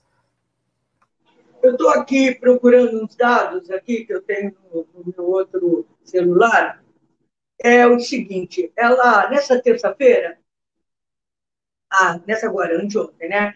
A Câmara aprovou esse projeto de minha autoria, é, que levou o número 114, e ele foi feito em 2018, hein? Já se vão três anos. Não é, não é um projeto que eu tenha construído, meu gabinete tenha construído agora. E por que esse cadastro? porque é claro que a habitação é um drama. A submoradia ou a não moradia é um fato na nossa cidade e na nossa região. Né? E fazendo esse cadastro, onde estão, o cadastro da, é especialmente localizado no centro, no centro velho, no centro mais antigo da cidade, que é o centro uh, comercial, dito centro comercial de Santos, é, a gente vai saber um perfil uh, da, da questão da moradia. Que imóveis estão subutilizados? É, onde estão seus donos? é, vão pagar IPTU, o IPTU vai ser reajustado, uh, eles podem servir de moradia, eles é, são, serão, claro, subsídios para você fazer uma proposta para a questão habitacional na nossa cidade. E eu me espanto de saber que a Coab não tem esse perfil. Como é que ela projeta a possibilidade de construir moradias, mesmo que seja o governo federal, basicamente, na época do, da Dilma, a, a, a nossa casa, a nossa casa, minha casa, minha vida, a, era responsável.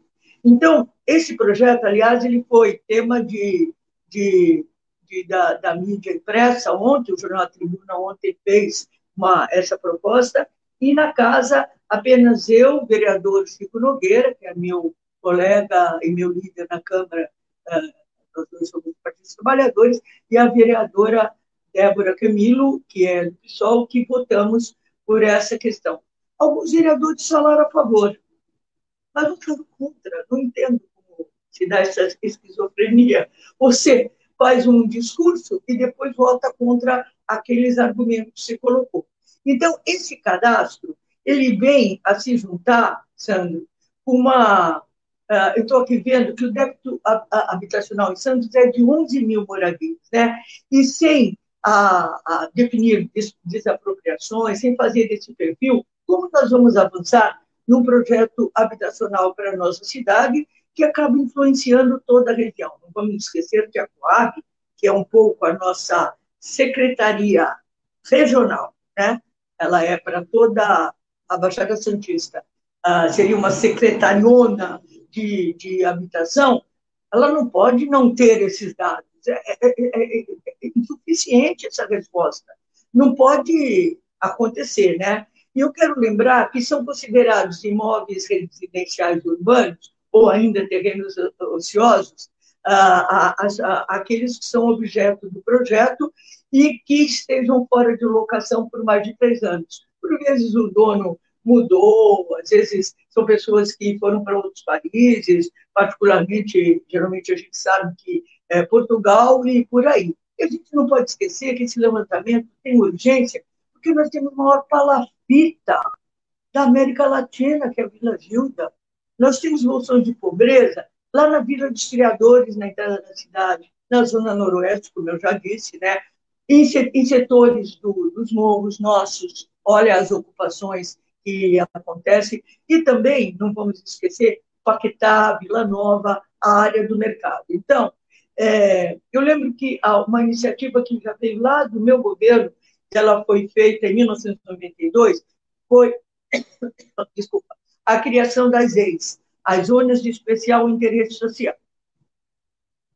E essas zonas, elas não podem, elas têm uma importância fantástica, porque ela significa qual é o espaço, né, especialmente aqueles que, vou dar um exemplo, aqueles que foram desenvolvidos pela CODESP, é, são a época CODESP, é, geralmente aquelas linguetas, né, espécie de, de terrenos encobridos das, antigas vias férreas, e que foram devolvidas para o município que precisam ser objeto de construção habitacional. Não dá para a gente destratar essas áreas de união. E esse projeto, às vezes, a gente, na época, meu desespero quando eu fui prefeita, é a gente ter todo um arsenal de, de respostas para serem dadas e eu consegui entregar ah, mais de mil ah, casas lá no Tancredo 2, é, porque como o Coab é regional, da Baixada, a gente, ah, em Santos, não tem estoques de terra ah, expressivos, a gente, a Coab já, eu cheguei já com essa construção iniciada. E a gente conseguiu fazer esta regularização, além de 7 mil casos de, de regularização de ocupações e núcleos habitacionais, né? Mas, tanto que esse projeto, eu e o então prefeito Davi Capistrano, em 1996, ele era o prefeito, nós participamos de um debate mundial, que foi o Habitat 2, que aconteceu em Istambul, na, na Turquia. E ele, por quê? Porque o nosso projeto ele foi ele foi, essa foi uma conferência das Nações Unidas sobre assentamentos, né? E o Habitat 2, representando essa possibilidade, uh, e por ter sido premiado, acabou participando dessa construção. Porém, de lá para cá, não houve, fora Minha Casa Minha Vida, que foi uma iniciativa dos municípios, nem do Estado, foi uma iniciativa dos governos Lula e Dilma, mais do governo Dilma ainda, ela, ah, ah, nós não tivemos grandes respostas na questão habitacional, a não ser as entregas em alguns ah, núcleos que foram feitos pelo Minha Casa Minha Vida em alguns bairros de Santos, como, por exemplo, São Manuel, Conjunto e por aí vai. Mas eu acho que ao lado da, da, desse cadastro, ao lado da iniciativa da gente mapear o que está acontecendo uh, em termos habitacionais, nós temos, ah, tem um outro também, que foi a contrapartida para áreas não vulneráveis. A prefeitura tem um acordo é, para, toda vez que a iniciativa privada constrói alguma obra, ou faz, por exemplo, é, a prefeitura faz uma, uma modificação, entrega para a iniciativa privada, a iniciativa privada tem que fazer algo para a prefeitura. Um exemplo claro, ultimamente, foi o da, da, das obras da Ponta da Praia e também do emissário submarino que a, a, a Justiça brecou, né? E também, eh, recentemente, tivemos reportagens sobre isso.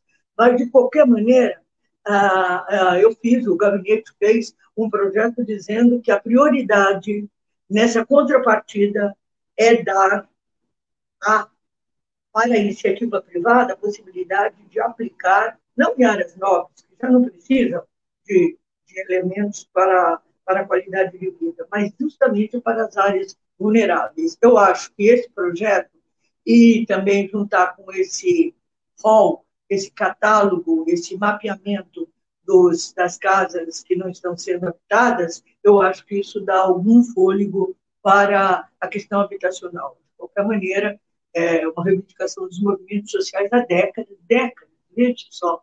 E agora a palavra passa para o poder uh, executivo, né, que é quem é o único que pode resolver de uma maneira concreta a questão. Não sei se era isso que você queria saber. Thelma, a gente já está indo aqui para o final da nossa entrevista. Vou te fazer uma última pergunta e depois, se você quiser, você já também é, faz aí as suas considerações finais. É, você está presidindo a Comissão Parlamentar de Saúde, né? E, bom, não tem outro tema na sociedade brasileira que seja mais relevante, que ocupe mais, que tenha condicionado mais a sociedade brasileira do que esse, por conta da pandemia. Mas você tem dito né, que, além da pandemia, nós estamos vivendo uma crise com chikungunya e dengue na cidade, hum. né? E aí você tem alertado a partir da comissão da necessidade de intervenção da administração pública para cuidar disso adequadamente. Queria que você falasse aqui para os nossos é, ouvintes internautas como é que está essa pauta a partir das é, solicitações que você fez na Câmara. Olha, olha, Douglas, as comissões, todas elas, não só de saúde, elas estão uh, mais ou menos imobilizadas, né, em função da dificuldade das reuniões. E as iniciativas que estão acontecendo de uma maneira mais relevante, elas estão sendo particularizadas uh, aos vereadores. E eu, como presidente, evidentemente que eu tenho uma responsabilidade diferenciada, e também pela minha história política, pelos cargos que a cidade já, já me deu, e principalmente por ter sido prefeito, né? Então, eu, eu, o, que, que eu fiz? Agora, eu, desculpa não falar em termos da comissão, mas os, os vereadores que compõem a comissão, eles, é, parece que é o vereador Ademir e o vereador João Nery. É, é, claro, eles é, têm essa atuada, né? mas vou falar particularmente do meu gabinete. Nós fizemos uma iniciativa que foi feita no dia 22 de março deste ano, para uma, um projeto autorizativo para que o Poder Executivo possa uh, comprar, esteja permitida a compra de vacinas, né? que é extensiva ao Fundésio, uma vez que o prefeito de Santos é também o que coordena o Conselho de Desenvolvimento da Baixada Desenvolvimento Econômico da Baixada Santista. E, na verdade, essa aquisição ela já está em curso. Só que nós não podemos esquecer que o governo federal, o presidente da República, através do Ministério da Saúde, não comprou insumos, não pôs a, a, a, as possibilidades desta prioridade para evitar as mortes como uma prioridade nacional. Estamos sendo, inclusive, na França, faz dois ou três dias, no parlamento, o primeiro-ministro e outros deputados eh, fizeram chacota do que é o Brasil. A França suspendeu os voos do Brasil. Eu estou dando esse perfil para dizer, eh, para corroborar ah, os erros e as emissões que merecem um impeachment, vamos combinar, que o do, da chapa que preside o Brasil, em termos de poder executivo, que são o presidente e o, e o vice Mourão.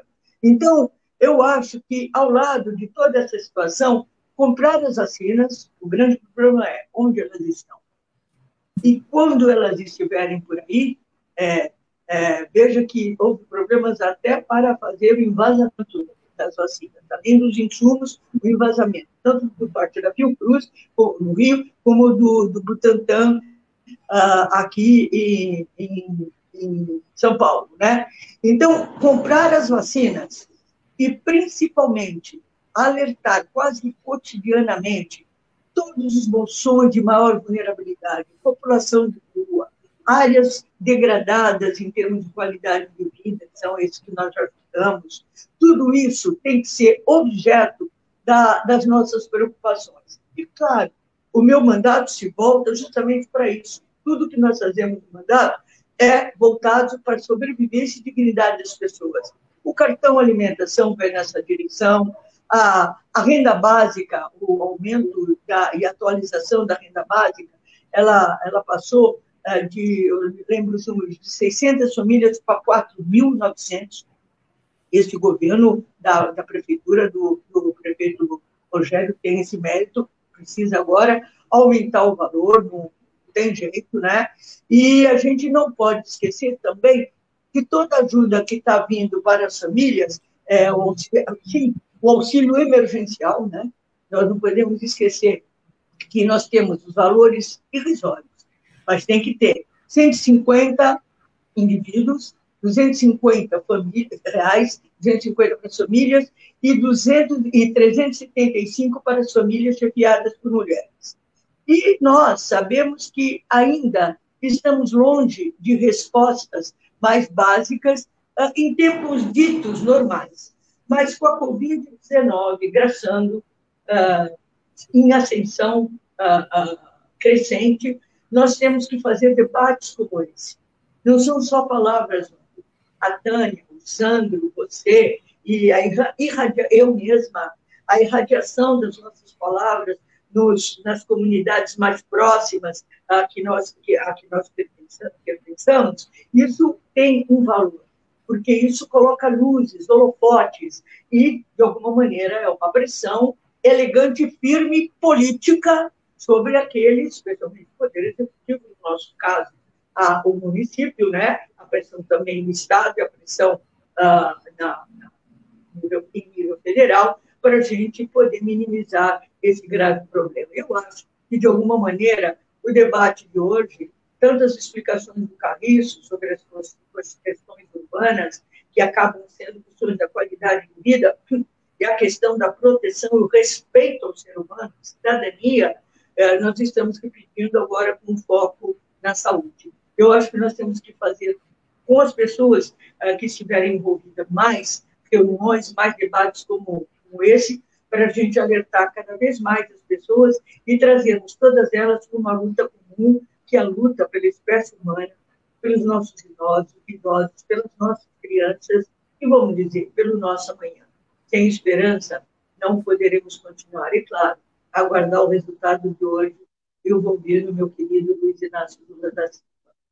Obrigada, gente. Um beijo para você, Douglas. Um beijo para você, Sandro Tadeu. Um beijo para você, Tânia Mar. Amanhã nós duas temos um encontro. É coisa particular nossa, coisa de meninas. Eles não precisam saber.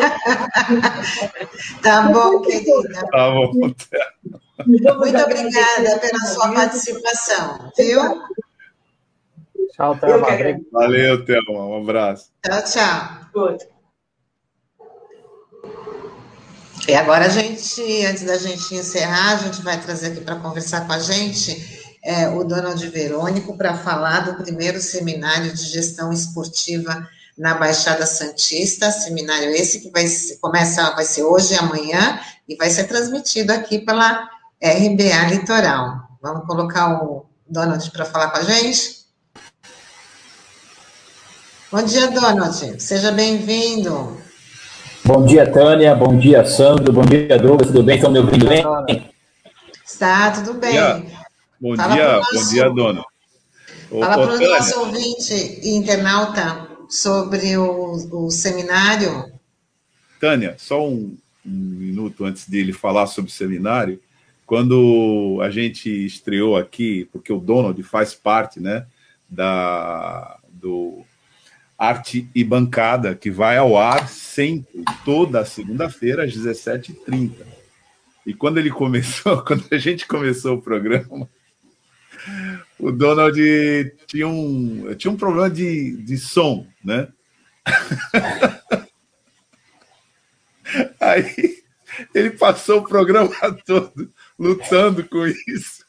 E aí a bancada começou a zoar ele. No dia seguinte ele parecia um astronauta no programa. O fone, microfone, e ficava perguntando. Então, tá bom aí? Tá bom aí? Mas agora como eu não estou faz um tempo no arte bancada, eu vi que agora ele veio aqui sem aquele equipamento de astronauta, uma evolução. Agora ele deu uma. registrando o fato aqui.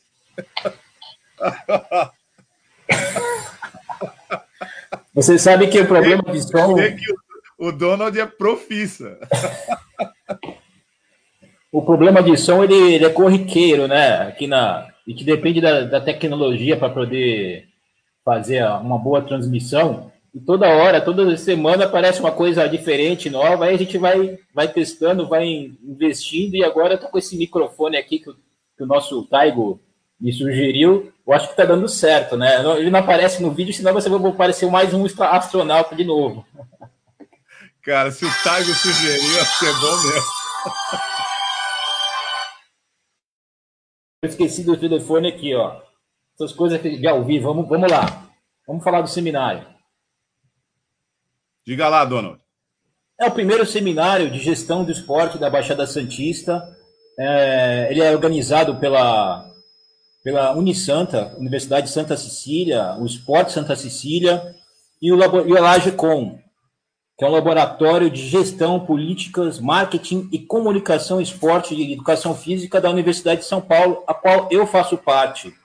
Então, a, a gestão do esporte é, no Brasil, no mundo, vem se consolidando, Douglas, cada vez mais como uma área absolutamente crucial e fundamental para quem atua com esporte, seja ele um profissional de educação física, gestores públicos, gestores públicos que estão envolvidos com o esporte, vamos falar ali da SEMES, da Secretaria de Esportes, seja ele de organizações esportivas, clubes, é, formadores de atleta, clubes associativos, que aqui em Santos tem muitos, ou, ou, organizações da sociedade civil que também oferecem o esporte, por exemplo, a Fundação Setaporte.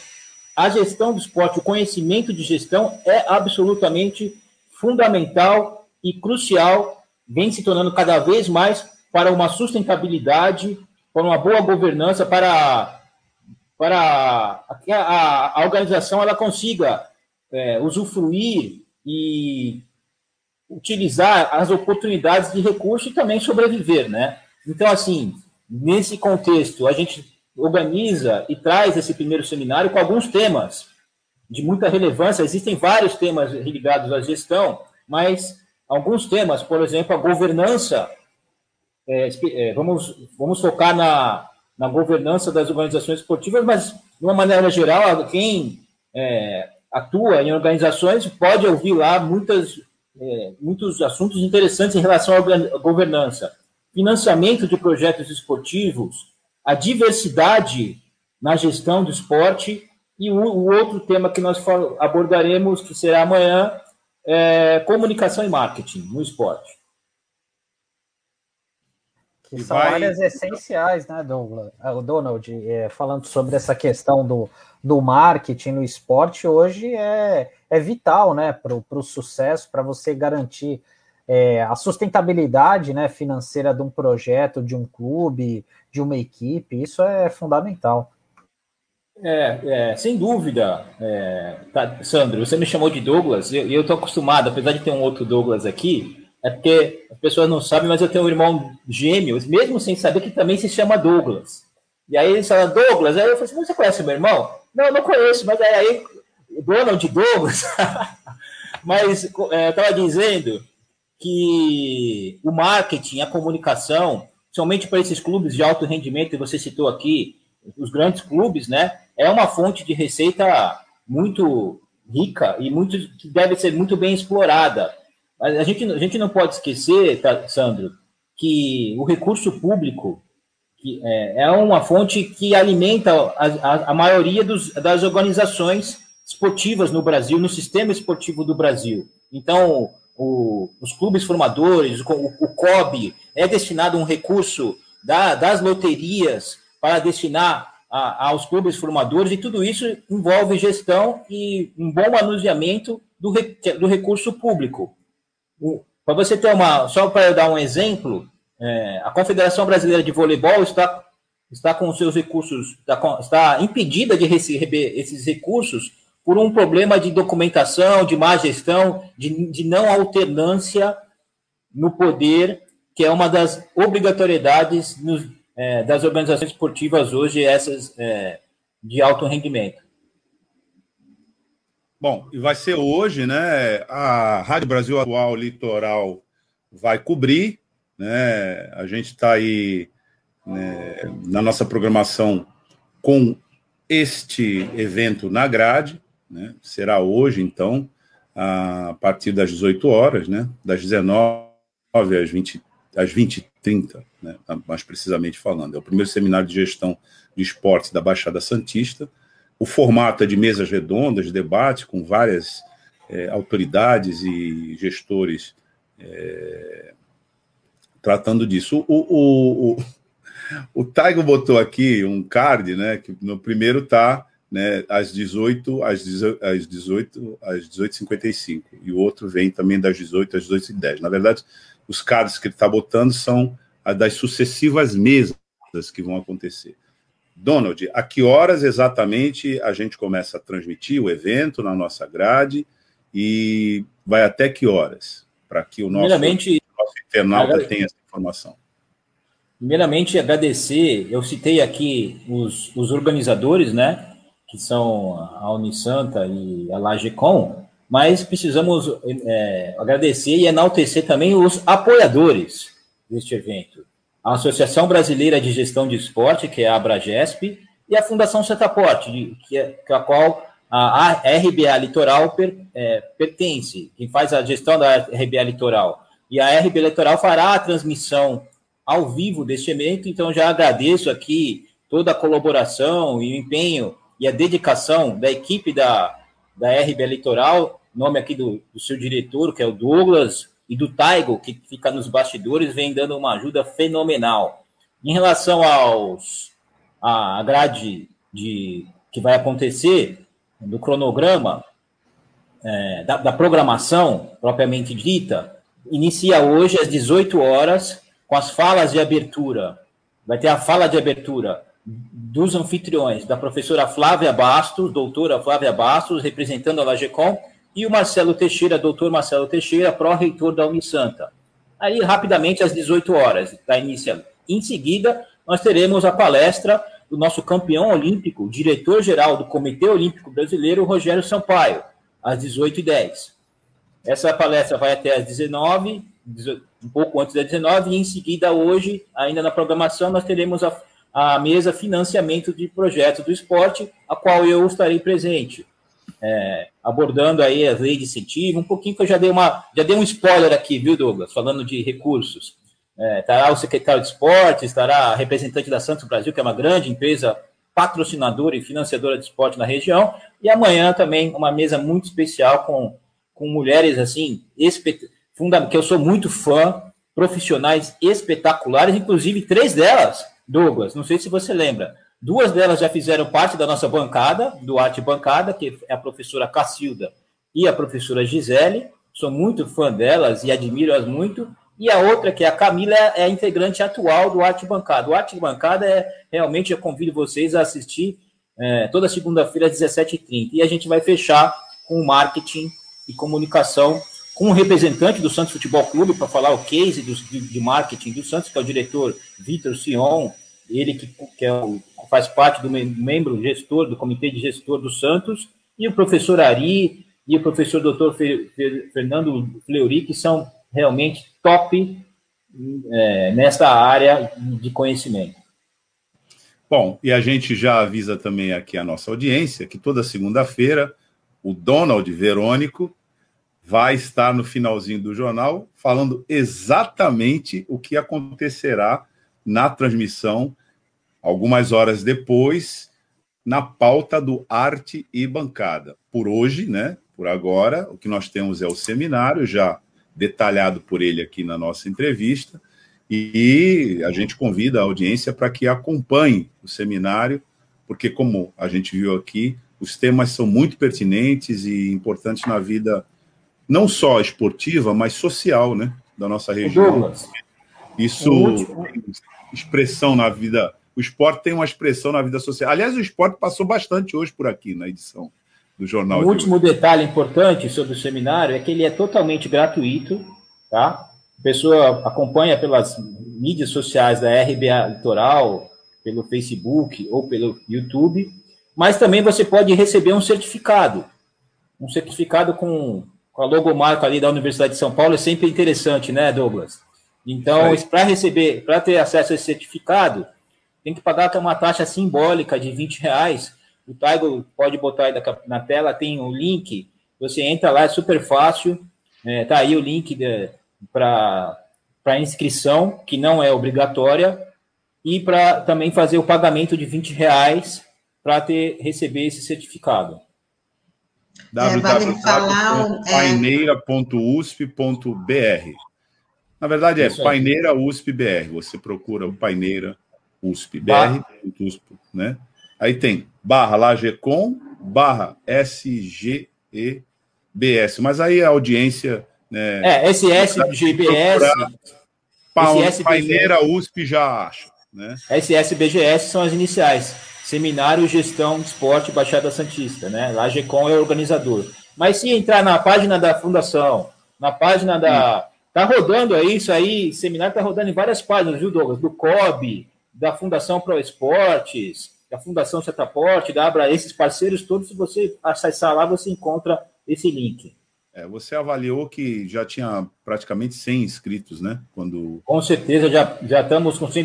É, acredito que a gente já tenha passado de 100 nesse momento, e depois dessa, dessa palhinha que você me deu aqui, com certeza a gente vai aumentar o número de inscritos. Ô, Donald, é, a gente agradece a tua participação aqui, mas antes de desembarcar, hoje se formou uma jurisprudência, foi só para hoje, tá? No programa hoje da RBA Litoral, amanhã, RBA Litoral. Qual time que você torce? Eu? Pô, completou 109 anos ontem. Eu, estou ainda celebrando, estou ainda. Em, é uma, uma pena que estamos em, em pandemia, né? Isolamento social, mas o meu bolo aqui para festejar o, o aniversário do peixe com certeza nós celebramos e, e celebramos com classificando para a próxima fase. Diferente de outros clubes, por exemplo, o Grêmio, que ficou no meio do caminho de uma forma vexatória. vexatória. Então tá bom, Donald. A gente já pode desembarcar você. Você está olhando aí, não sei se você está vendo na tela a expressão do Sandro, né? O Sandro parece para que time, não Ele sei. Tá... Não, ele tá, ele tá se contendo aí já faz tempo. Ah, já que você provocou, Douglas, assim, o que o Santos ah, conseguiu agora, a gente conseguiu no dia 30 de janeiro. A gente já estava segurado na Libertadores, então. Aliás, Douglas, É, você falou aí do futebol e tal. Como é que foi o Palmeiras ontem? Eu fiquei, fui dormir cedo. Essa passagem do arte bancada no final do programa pode causar conflito diplomático. Tá bom, Donald, a gente marca você aqui. Obrigado pelas Obrigado, informações, hein? tá? E bom, a gente convida a nossa audiência para acompanhar mais tarde, né, o seminário que o Donald fez referência aqui. Obrigado, Donald. Valeu, um abraço, um beijo para todo mundo, tchau, um ótimo tchau, dia. Obrigada. Tchau, tchau. Valeu, tchau. Tchau, Donald. Tânia Maria. Bora lá, né? Terminando a nossa edição de hoje, só para reforçar que não, hoje amanhã não haverá reprise pelo DAIO do nosso jornal devido à transmissão do, desse, desse seminário. Então, só hoje e amanhã, tá? Segunda-feira volta volta ao normal. Queria agradecer, já tá, já estamos aqui na finta com o Olavo Dada chegando né, com o seu som da praia. Mais tarde, duas da tarde, tem o, o Marcos Canduta, já ia falar Olavo Canduta, mas Marcos Canduta com a tarde RBA, agradecendo aí a audiência, a participação, a interação dos nossos ouvintes, dos nossos internautas. Amanhã a gente está de volta. Muito obrigada. Tchau. Tchau, tchau. Valeu, tchau. Até amanhã.